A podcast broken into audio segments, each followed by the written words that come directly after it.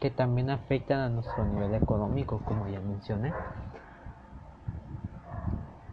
Quiero este, retomar los riesgos.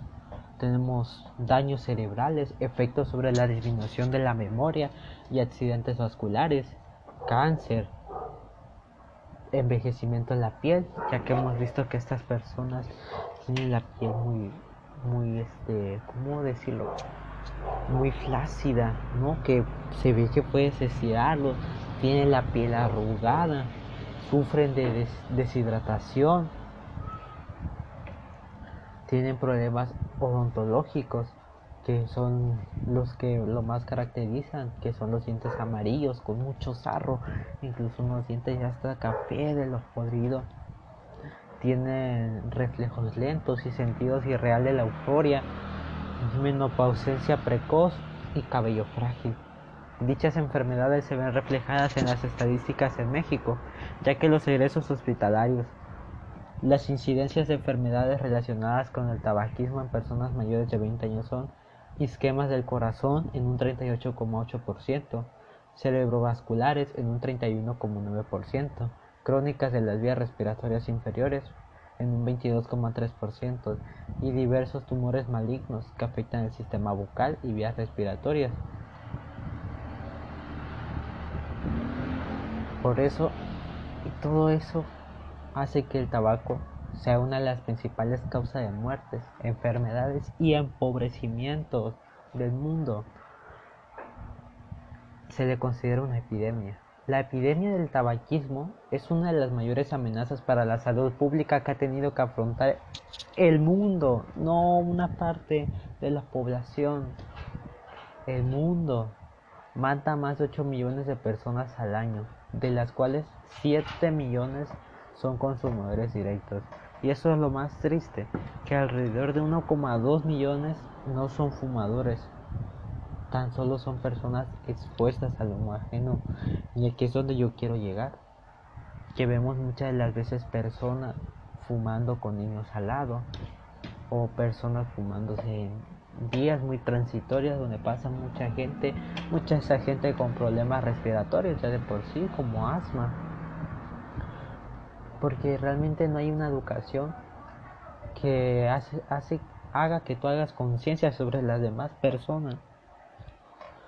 Hemos visto muchas veces niños al lado del padre fumando en la casa, madres fumando con niños con sus hijos al lado, muchas de las veces por problemas eh, financieros, con su pareja, con problemas en el trabajo, problemas familiares.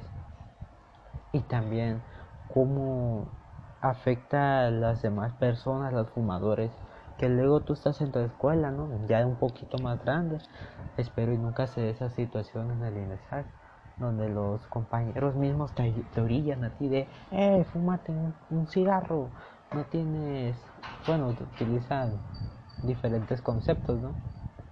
Que eres maricón, no fumas, y tú este sabes realmente que es malo, pero sí, a veces tu mismo grupo social te orilla a tomar esa decisión. Y más, como ya mencionamos, si la tomas a una edad pequeña, en una edad donde tú todavía no estés completamente desarrollado, tanto física como mentalmente, te puede volver adicto. Te puede volver adicto. Y es realmente angustiante que 1,2 millones de personas mueran al año y que ni siquiera ellos fumen. El tabaco es perjudicial en todas sus modalidades y no existe un nivel seguro de exposición al tabaco. O sea, hemos visto muchas veces que personas llegan con sus cigarros electrónicos, ¿no? Que dicen, no, no hace daño, pero realmente no hay ningún estudio que afirme que realmente un cigarro electrónico no haga daño. Sí hemos visto que como afecta a los pulmones, a tu mismo sistema, sí lo afecta de una menor, en una menor medida. Pero eso no quiere decir que no le afecte. Tan solo te hace menor o más tardado las consecuencias de fumar. Fumar cigarrillos es la forma de consumir tabaco más extendida por todo el mundo. Otros, otros productos de tabaco son el tabaco para pipa de agua o narguile, diferentes productos de tabaco sin humo, cigarros, puritos, tabaco de liar, tabaco picado, bidis y cretets. Consumir tabaco para pipa de agua o narguile es igual de perjudicial para la salud que consumirlo en forma de cigarrillos. Si bien con frecuencia los consumidores de tabaco para narguile no conocen bien los peligros de esta modalidad, es a lo que voy. Realmente no existe una verdadera conciencia sobre las consecuencias de fumar tabaco.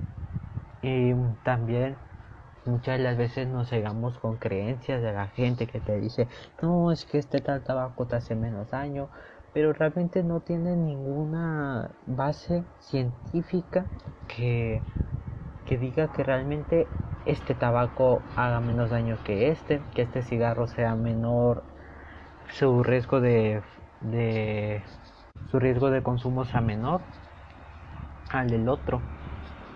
Tocamos un punto que ya había mencionado.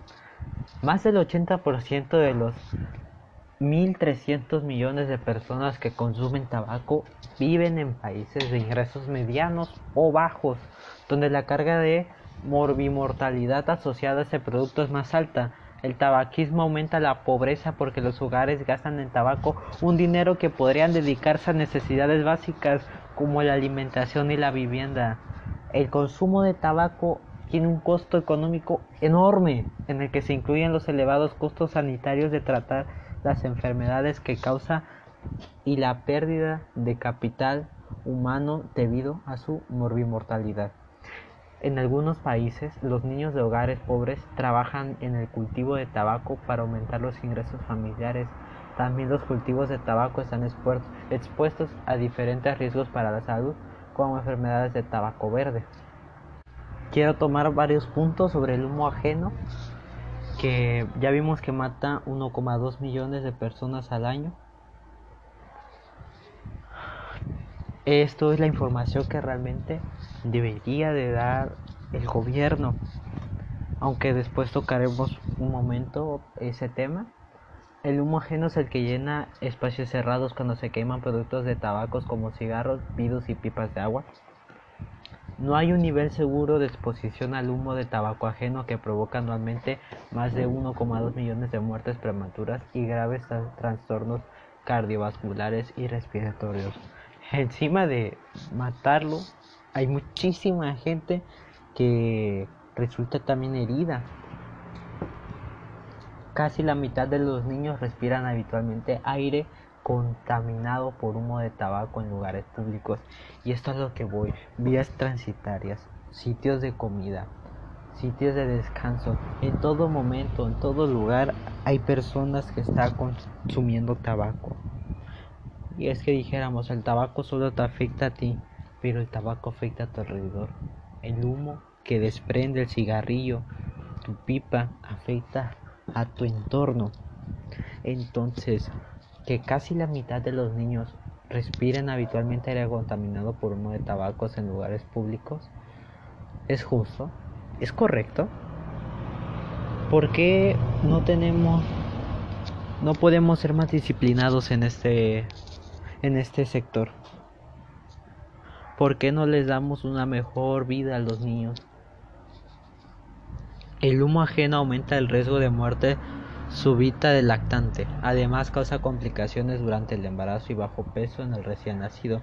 Esto también, mujeres embarazadas que fuman, que después el niño les nace con bajo peso, que después el niño trae una que otra enfermedad, que después el niño no puede salir de, no puede recuperarse, que a la semana se le enferma el niño. El nivel de peligro que corre un bebé cuando una mujer está embarazada y fuma es grandísimo, pero pareciera que fuera un chiste. También se han promulgado leyes para la para protección de, la salud de los no fumadores que han sido bien acogidas, puestos que no perjudican a las empresas y animan a los consumidores a dejar de fumar.